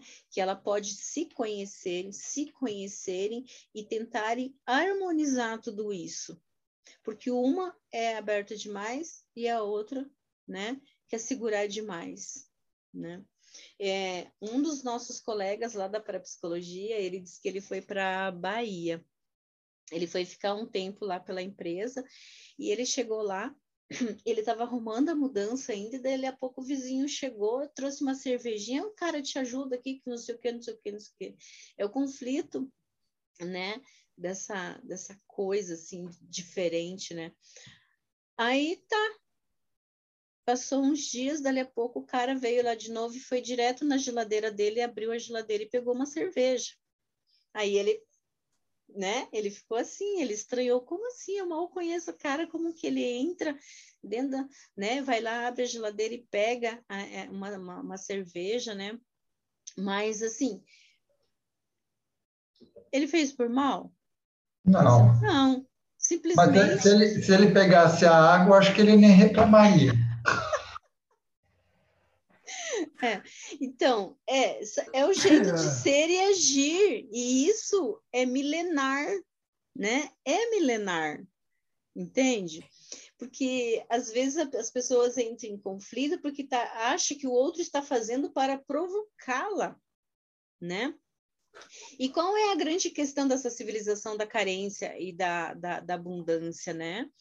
É, por exemplo, a, esse pessoal da civilização da carência, eles são extremamente ansiosos. É aquela pessoa assim que você vai na casa dela, ela entope aquela mesa de comida, né? Porque ela sempre acha que vai faltar, né? E o pessoal da civilização da abundância é completamente diferente. Ele não, não ele, ele quer comer, ele não se preocupa com o amanhã. Então, assim, a gente tem que trazer isso para eles quando a gente identifica esse pessoal da civilização da carência, da abundância, né, que é tudo mais no oba-oba, fazer eles perceberem que a gente está vivendo numa realidade diferente, né? E fazer o pessoal da civilização da carência a perceber que hoje não precisa estocar como antigamente, o mercado está ali do lado, né? Que eles não precisam mais viver nessa ansiedade, mostrar que, né? É, é, esse aqui é um pouquinho mais mutável, mas é um pouquinho. A gente não consegue mudar 100% através de uma reprogramação, certo? Então vamos lá.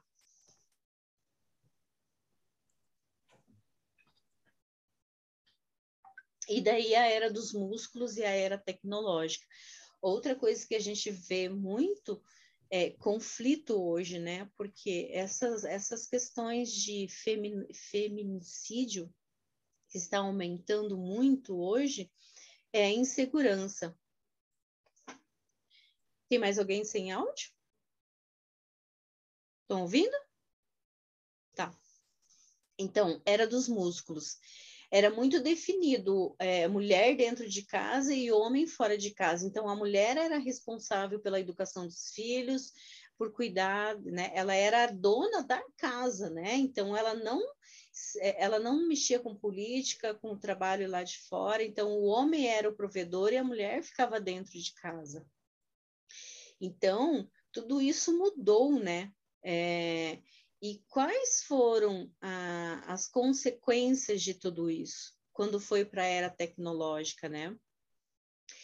É, então, grande parte da humanidade vive a era tecnológica, mas age e reage sobre a influência direta das programações oriundas da era dos músculos e continua-se a educar os meninos dentro dos velhos padrões e princípios da era dos músculos, né? Dizendo assim para eles: homem não chora, homem tem que ser macho, homem tem que ser forte. Se o homem vai para a cozinha fazer uma comida, é, chamam de florzinha, né? Então, uma série de coisas assim. Então, isso é, pode ver. Então, esses conflitos, é, as mulheres ainda elas se sentem sobrecarregadas, porque o que aconteceu? Elas foram né, para o, o profissional, mas elas continuam tendo que fazer praticamente tudo dentro de casa, né? Porque o homem está lá é, onde ele só trabalha e não quer fazer, a grande maioria, né? Ele chega em casa, ele se joga no sofá, a mulher se sobrecarregou, né?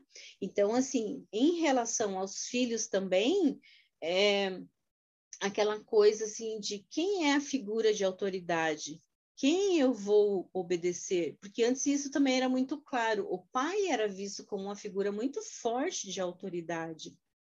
Então, isso tudo gerou assim extremos conflitos. Então, vamos lá. Ó, nós falamos aqui das leis cósmicas, né? Lei da harmonia, da evolução e da vibração. Tudo isso aqui é do subconsciente, gente né? São registros assim é, imutáveis. E nós falamos também das programações culturais milenares, que é a civilização da abundância e a civilização da carência, era tecnológica e era dos músculos. Então, a gente busca identificar quais leis estão sendo infringidas, né? É, de qual civilização a pessoa é, e, e se qual a influência a, a era tecnológica e a era dos músculos tem sobre ela? E daí nós falamos dos princípios naturais de sobrevivência do indivíduo, né? Que se dá pela fome, pela sede, ataque, proteção. Do ser único, que ele busca ser diferente, né? Buscando ser diferente do, do pai, é, a menina, a primeira filha mulher sendo oposto da mãe, né? E daí nós falamos também é, da sobrevivência da espécie, né? Que é pelo no tempo e no espaço que é pela procriação. Né? E os pragmáticos e, os idealistas, nós vamos falar num próximo momento, porque isso é, é, é muito rico, é muito profundo para eu trazer assim só superficialmente, né? E do processo de vida intrauterina é as coisas mais fortes que tem aqui, as coisas que mais a gente consegue mudar dentro da orientação parapsicológica, certo? Então, a gente, é, a, as, a, os pragmáticos idealistas e as personalidades, e os processos, as programações de vida intrauterina, processos de nascimento, programações de infância e programações de adolescência, eu trago num próximo momento. Combinado? Segue o baile. Então, esses elementos que nós falamos hoje, né, que leis e princípios universais, eles são inatos, né, próprios de todo ser humano, né, e eles são imutáveis, que são as leis cósmicas básicas, harmonia, evolução e vibração, e os princípios naturais de sobrevivência do indivíduo, do ser único, da espécie e da biodiversidade.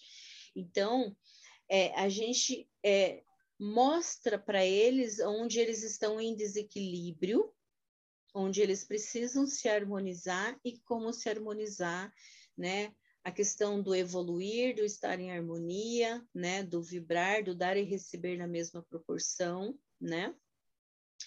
A gente mostra também é, é, e pelos princípios naturais de sobrevivência, a gente é, quando a gente vai fazer a, toda aquela análise do, do, processo de vida intrauterina, processo de nascimento, por exemplo, são características diferentes. Quem nasce de parto normal e quem nasce de cesárea é, são programações, é, tem características de programação diferente, características de personalidade diferente, entendeu? Por exemplo, quem nasce de parto normal é, o primeiro grande objetivo, né, já foi vencido, né? Então tem registrado em seu subconsciente de que o esforço vale a pena. Agora, quem nasce de uma cesárea, por exemplo, tem registrado em seu subconsciente de que o esforço não vale a pena. Então, por um lado, é bom, por quê? Aquela pessoa, aquela pessoinha lá vai ver, é, tudo vem muito fácil para ela, porque fácil também foi o nascimento. Mas o lado ruim disso é que também está registrado em seu subconsciente de que o esforço não vale a pena. E daí o conflito de uma pessoa que nasce de parto normal com uma pessoa que nasce de parto cesárea é grande, porque a pessoa que nasce de parto cesárea, ela não entende, né, o, o esforço que o outro faz. Compreendem? Então, assim, porque para ela tudo, né? O médico foi lá, abriu a barriguinha e puff, tirou ela de lá. Não precisou o esforço para aquele primeiro grande objetivo da vida dela. Então, assim, com essas pessoas que nasceram, que é o caso da minha filha, por exemplo, e eu vi muito claro isso nela, ela nasceu de é, o parto dela é considerado um parto difícil, porque eu fui até as últimas tentando que fosse um parto normal, e daí ele falou, ó, oh, Sônia, dá para tentar, mas a gente pode ter que usar o forceps, e Deus o livre, né? Não queria isso. Então, assim, é... Nossa, me perdi no que eu ia falar aqui. O parto de ser tão... tão ah, tá. Então, assim, é a, a minha filha, ela começava uma coisa e não terminava. ela, ela fez judô, ela fez balé, ela fez aula de violão, ela começou uma faculdade, não terminou, foi para outra. Então, assim, com essas pessoas, a gente tem que é, ir lá e mostrar para elas, reprogramar que o esforço sim vale a pena, porque, por exemplo, fazer uma faculdade requer esforço. Ter uma vida profissional, né, requer esforço, né? Então, assim, é, tanto que eu estou trabalhando com uma pessoa que justamente tá, o que mais está pegando nele é essa questão de fazer esforço, né? Porque é, é, tem essa questão, tem essa programação de que o esforço não vale a pena, né? Então, assim, tudo que requer esforço cai fora, né? Então, assim, isso precisa ser mudado, né? Então, vamos lá. Seguimos.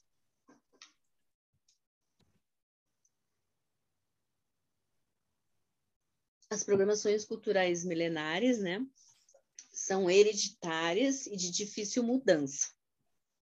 No espaço que é a civilização da abundância e civilização da carência. Então, lembra lá o pessoal da civilização da abundância, que é mais pela facilidade, amanhã Deus proverá, então, assim, não faz esforço, não faz um planejamento e a civilização da carência, que é o oposto, já são acumuladores, são muito acelerados, é, acham que descansar, eles não merecem o descanso, porque eles precisam trabalhar o tempo todo, né? Então a gente precisa acelerar um e desacelerar o outro, na verdade, né? E no tempo que era dos músculos e a era tecnológica, né? Então, assim, por exemplo, essa, é, até, acho que até comentei essa questão do feminicídio. Isso é muita insegurança, né? Insegurança porque a mulher foi evoluindo, evoluindo, evoluindo. E o homem, a grande maioria, ainda está parado lá, né? De ser o provedor e coisa e tal, né? E, e, não está evoluindo tanto quanto as mulheres estão evoluindo. Então, o que, que precisa acontecer? Eles, a união, né? A união dos dois, né? A, a mulher, a mãe, parar de criar filhos com essa mentalidade do homem da era dos músculos, né? É, daquele tempo lá. Vamos lá. E as programações individuais, né, hereditárias e adquiridas, as programações de vida intrauterina, do processo de nascimento, da infância, da adolescência e da vida adulta, são mais mutáveis. Então, é aqui que a gente começa a mexer. Aqui a gente já, a gente já consegue mexer aqui com, com mais facilidade. A programação ela já é mais bem sucedida. Vamos lá que isso que a gente vai falar no, no nosso próximo encontro. Né? E a classificação da, da personalidade, né, são mais mutáveis. A personalidade pragmático e a personalidade idealista. Então, a gente tem o pragmático definido e o pragmático sofrido. Quem que é o pragmático sofrido? Vou trazer só uma partinha aqui para vocês. Então, o pragmático é todo é, primeiro filho homem de um mesmo casal e toda primeira filha mulher de um mesmo casal. A filha mulher vai fazer elo mental telepático com a mãe. Ah, desculpa. A filha mulher vai fazer elo mental telepático com o pai e a filha e o filho homem com a mãe. Vai ter uma ligação maior, né? E o filho pragmático, ele é mais mundo exterior, mas ele é mais voltado para o mundo exterior, certo? E quando é um, um, pragmático sofrido, por exemplo, quando ele vem numa ordem é, diferente ao que é esperado, por exemplo, é, uma mulher esperada menino, né? Aí já tem é, ou alguém que vem de uma gestação inesperada, né, que traz aquele, aquela programação de sofrimento ali já desde o parto. E as personalidades do idealista, né, o revoltado e contestador, isolado e quieto, humorista e satírico, colaborador e bonzinho, ou bem-sucedido e vencedor. Sônia, a, a Lu perguntou, eu tenho gêmeos, e aí? pragmático, mas é casal ou é do mesmo sexo? Tá, tá, não está saindo teu som, Lu. É, são univitelinos, é, meninos. Meninos? Isso, idênticos. Tá. Quando, é, é, quando acontece isso de, do mesmo sexo, é o primeiro que nascer. Quando é adotivo, é, vamos supor, nasceu de uma família que, dentro daquela família, ele seria o idealista. Mas ele é adotado por uma outra família onde não tem filhos. Lá ele vai ser o pragmático. Certo? Ele vai ocupar aquele ninho sozinho, né? Não tem ninguém. Se tiver um outro antes, por exemplo, eu conheço uma pessoa é, ela não tinha filhos, aí é, ela adotou, e daí depois ela foi e teve o seu próprio filho. O pragmático é o adotivo. O filho dela de sangue foi é, é o idealista, certo? Então, aqui eu trouxe uma. Isso aqui é só para deixar um gostinho de quero mais para vocês, porque nós vamos é, explanar bem isso aqui numa, numa na nossa próxima palestra, como que a gente analisa essa tabela aqui. Então, vamos olhar aqui, lá onde está escrito consulente. Então, essa aqui é a cliente, certo? Ali, ó, 48 anos, M, M de mulher, é a minha consulente. Então, essa aqui é a prole dela, certo?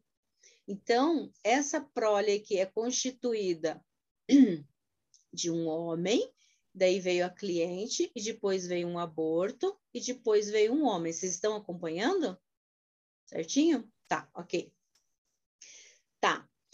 Esta pessoa, ela veio na sua ordem certa, né? Ela veio após um homem, então tá certinho. É uma mulher esperada mulher. Porém, esta mulher tem características masculinas. E por que isso? Né? Se ela veio na ordem certa. Então, vamos olhar lá onde que está a mãe dela. Lá em cima. E vamos olhar a prole da mãe dela. A prole da mãe dela tem três mulheres, depois tem dois homens, no primeiro homem depois teve um natimorto e depois um segundo homem. E a mãe dela vem nessa, nesse segundo bloco, onde a mãe dela é a terceira mulher.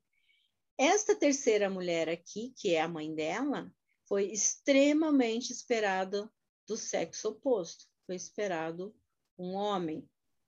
Lembram que eu trouxe para vocês que é o subconsciente que comanda é, o no, comanda o nosso corpo, nossos sentimentos e emoções e o nosso factual. Então, ele vai trazer características físicas, comportamentais, né, para esta pessoa. Então, esta aqui, a mãe da consulente, é uma mulher desejada homem, com muitas características de homem.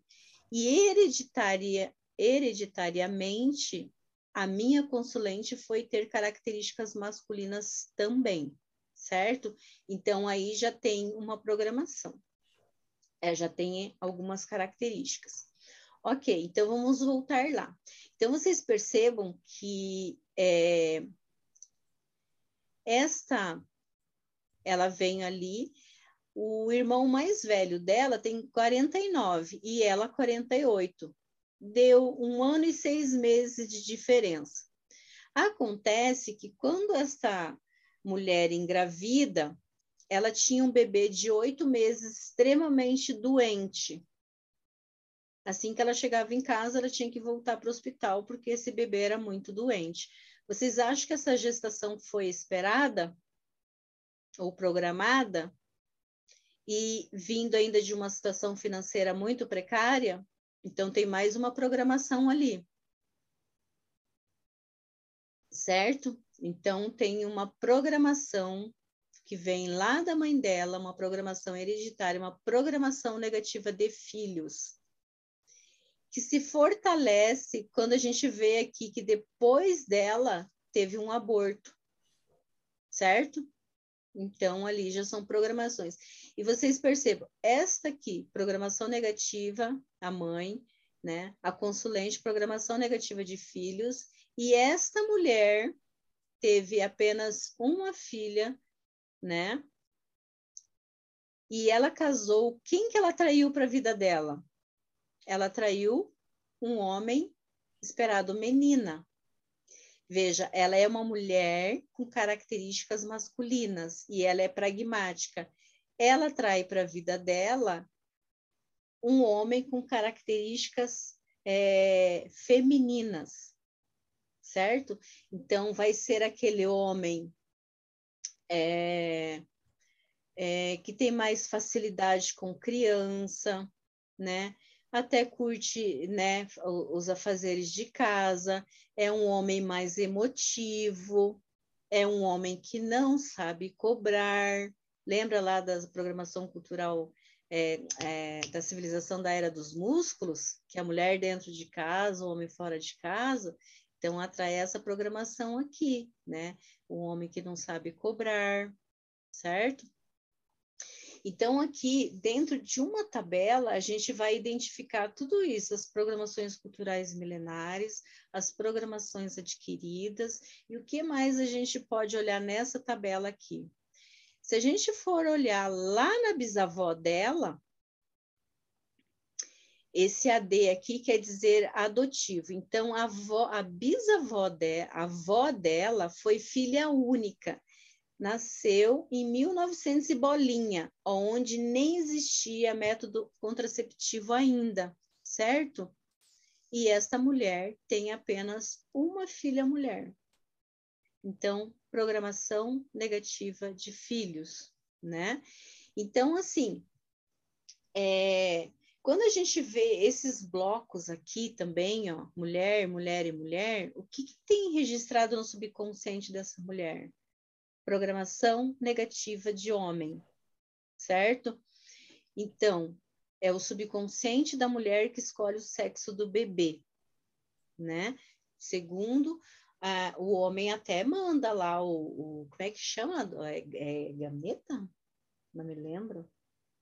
Ele até manda, mas é o, o, o organismo da mulher, o subconsciente da mulher que vai escolher qual óvulo ela vai permitir que entre certo? Se é o óvulo masculino, é o, o espermatozoide masculino ou feminino.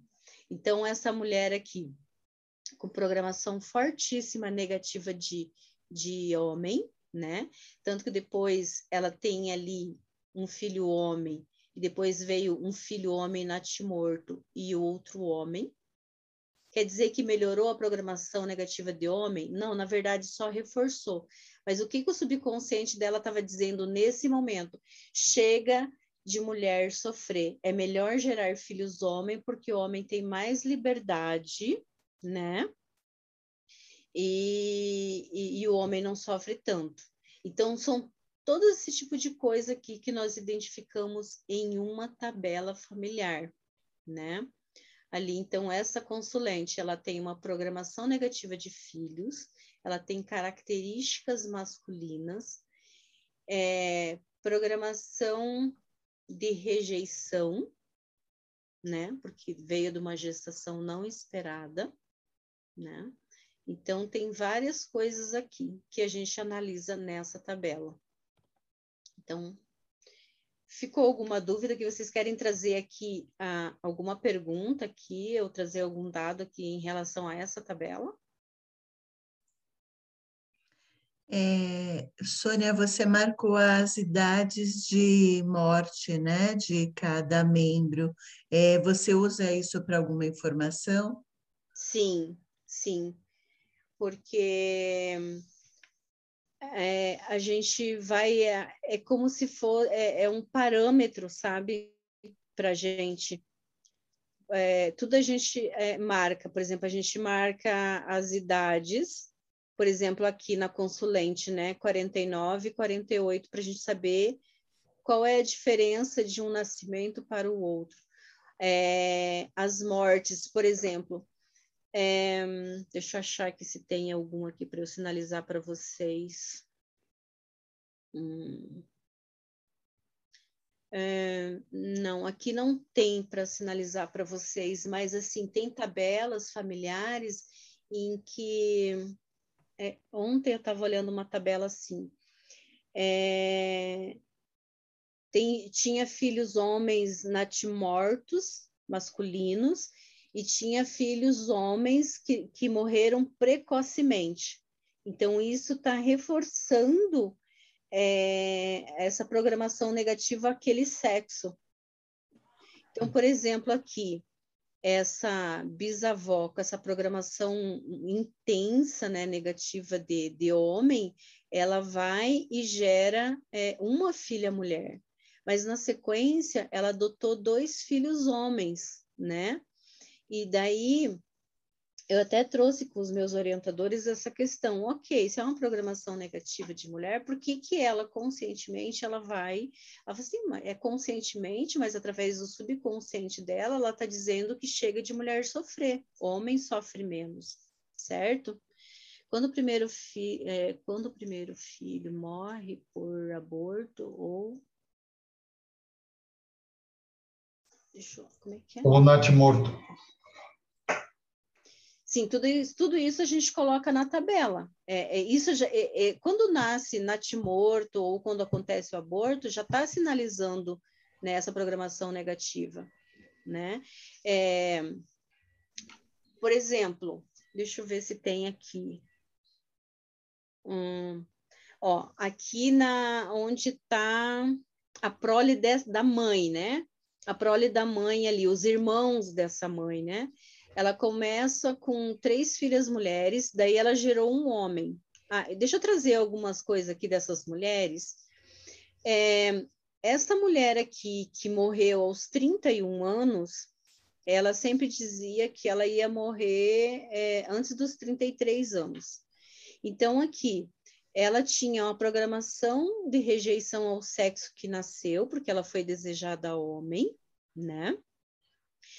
E ela veio com um grande grau aqui de paranormalidade, tanto que com 31 anos de idade ela foi assassinada, né? É, tinha outro, outros, outros fatos dela que eu não me recordo agora. Mas outra coisa importante, deixa eu ver se eu acho aqui para vocês. É, quando vem assim uma, uma prole por exemplo, aqui, ó, depois de, de, de, três mulheres aqui, ó, o homem que vem a seguir, ele é extremamente desejado o homem, né? Extremamente desejado o homem. Pode acontecer programações assim, ó. Ouvir aquele homem, o macho rei, né? Eu nasci o homem que vocês tanto queriam, né? Agora trago minhas mulheres. Então, assim, é como se o objetivo de vida dele já tivesse sido cumprido, né? Então vai ser aquele homem bem garanhão mesmo, assim, que pode ter uma família, duas, três, entendeu? Então é, é, é aquele homem que, que realmente é o, é o homem garanhão mesmo, sabe? E quando eu digo de programação correlata, pode ser aquele aquele homem família também, sabe? Para ser o provedor, aquele homem que veio para cuidar daquela família, aquele homem que vai fazer de tudo pelaquela família. Ele ou é o provedor ou é o, o, o, homem macho rei, né? E quando vem as programações correlatas, pode ser um bom pai de família, mas ele por fora é o é o galinha, sabe? É o, é o garanhão. Então, isso é uma programação do subconsciente dele, porque assim, ele já cumpriu o papel dele, né? Então ele veio para ser homem. Então ele quer as mulheres para ele ser um homem. Mas a questão do filho que vinga é desejado homem. Márcia, me, me explique melhor essa sua pergunta.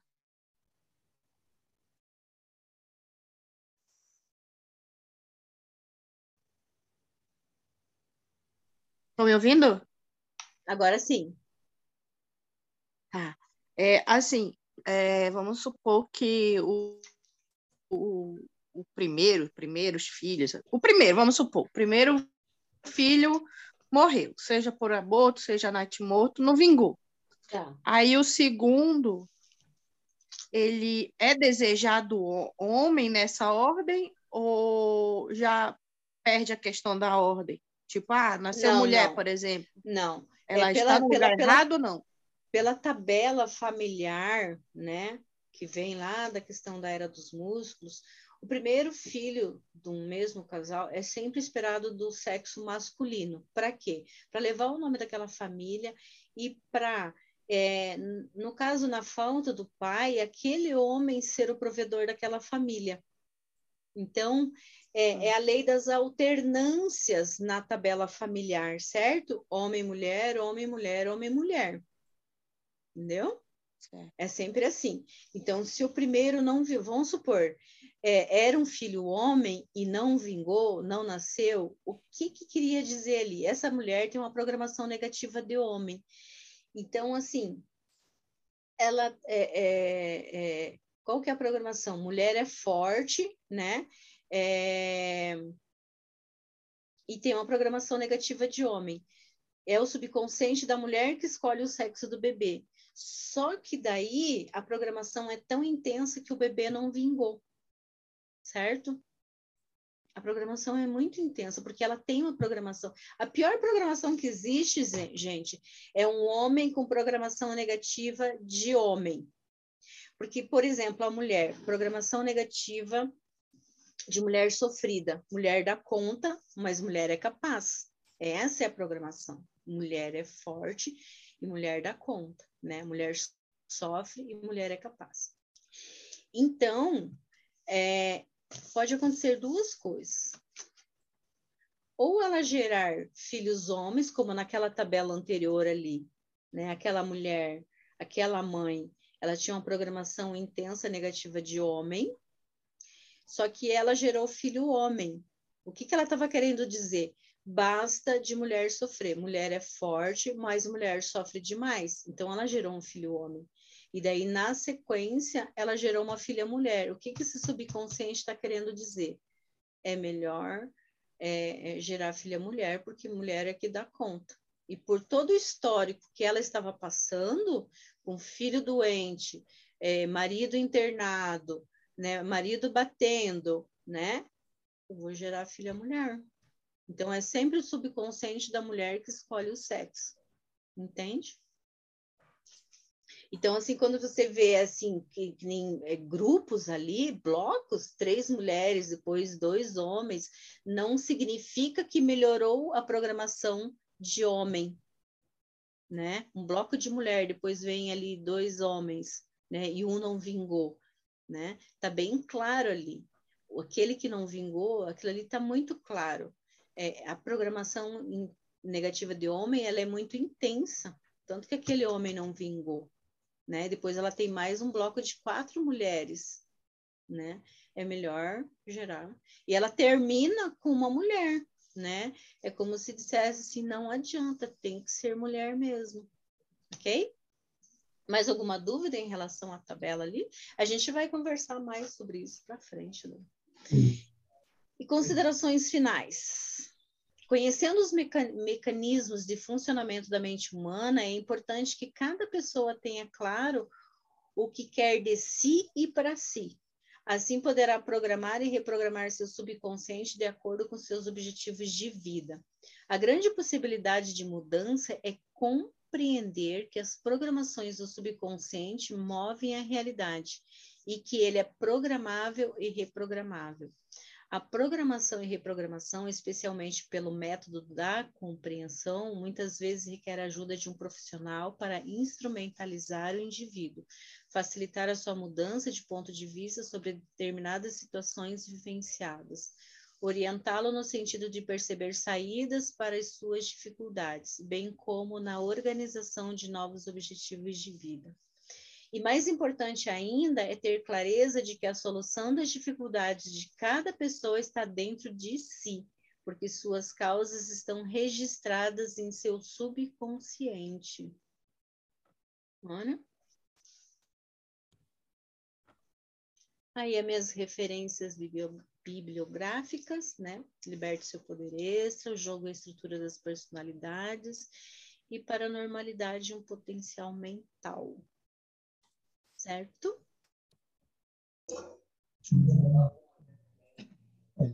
Muito bem. É isso aí, Sônia. Então, quer Muito dizer que, bom. Quer dizer que a gente fica, então, aí com uma promessa de próxima. Eu pensei que ia me jogar para fora, né? sumiu tudo. Próxima, com Então, certeza. gente, Com certeza. Eu acho que vai ter ainda mais duas, né? Não vai ser só uma, não, hein? É que, na verdade, é assim, ó, quando a gente faz um curso, assim, falando do mínimo, do mínimo, do mínimo, é um curso de um dia, né?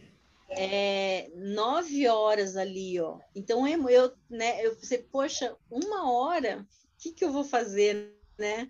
Então, eu tentei trazer, então, assim, mas eu pensei assim, não, então eu falo um pouquinho de, eu falo do, do básico, das leis que nos regem, tudo, e depois, numa próxima, porque, assim, as programações de vida intrauterina, processo de nascimento é, e as características de personalidade é muito rico. É com isso que a gente trabalha muito forte assim na, na orientação parapsicológica, sabe?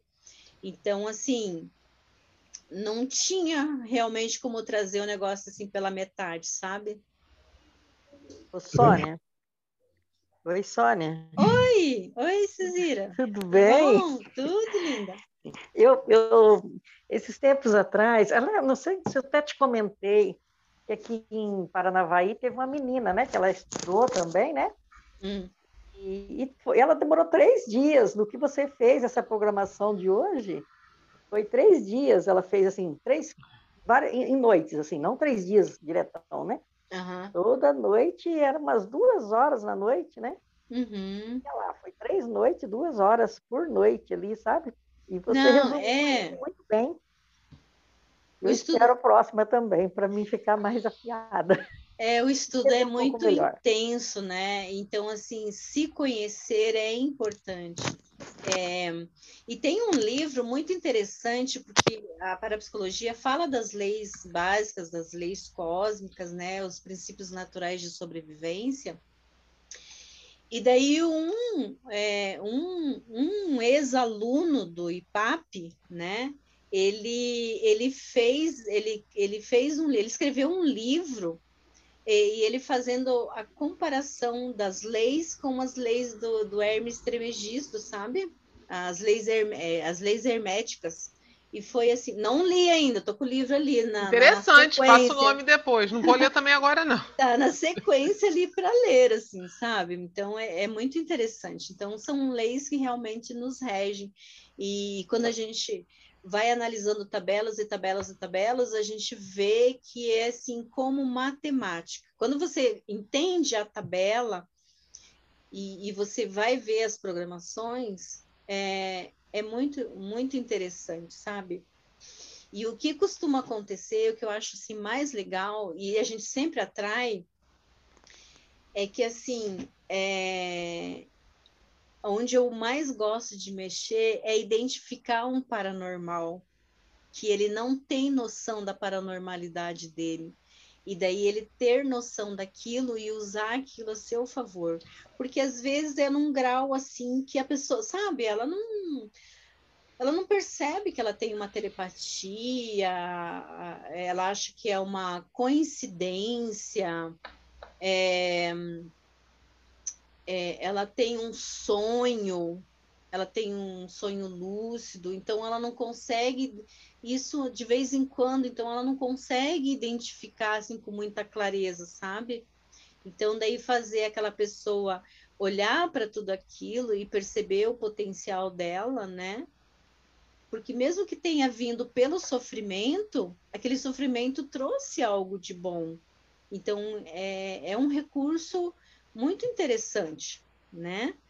Se bem usado, ela pode criar muita coisa legal na vida dela. Tá dormindo, senhor Wellington? Bom, ah, Sônia, Vamos, vamos, vamos fazer o seguinte: eu, a gente vai encerrando aqui. A gente pode continuar aqui na live, tá? Mas eu preciso encerrar porque a gente já está com, com, o tempo já uh, fechando, né? Para também a gente passar isso daí depois vai ficar gravado e vai para o YouTube, tá? tá e para o Spotify também. Então, quem quiser fazer alguma outra pergunta, fiquem aqui conosco que a, a Sônia vai responder. Enquanto isso, a gente vai encerrando aqui essa, esse, mais uma aula né, sensacional que tivemos aqui e muito esclarecedora. Espero que vocês tenham gostado, tá? E lembrando a todos para que entre e sigam o Instagram do Praticadamente, que assim vocês irão receber os comunicados de nossas próximas resenhas que vamos ter por aí, tá? Agradecemos imensamente a Sônia Charneski e a todos que estão aqui presentes. Gratidão, Sônia. E também a vocês aí que estão escutando a gente no, no Spotify e você que está aí nos assistindo no YouTube. Já deu o seu like? Então, dê o seu like e colabore para o canal crescer cada vez mais. Isso ajuda a aumentar a comunidade do Praticadamente e assim mais e mais pessoas irão ter essas informações. Então, vamos nos despedindo e a gente se vê na nossa próxima resenha, não, na nossa próxima aula, praticadamente. Até lá, pessoal! Próxima aula mesmo, uma senhora aula.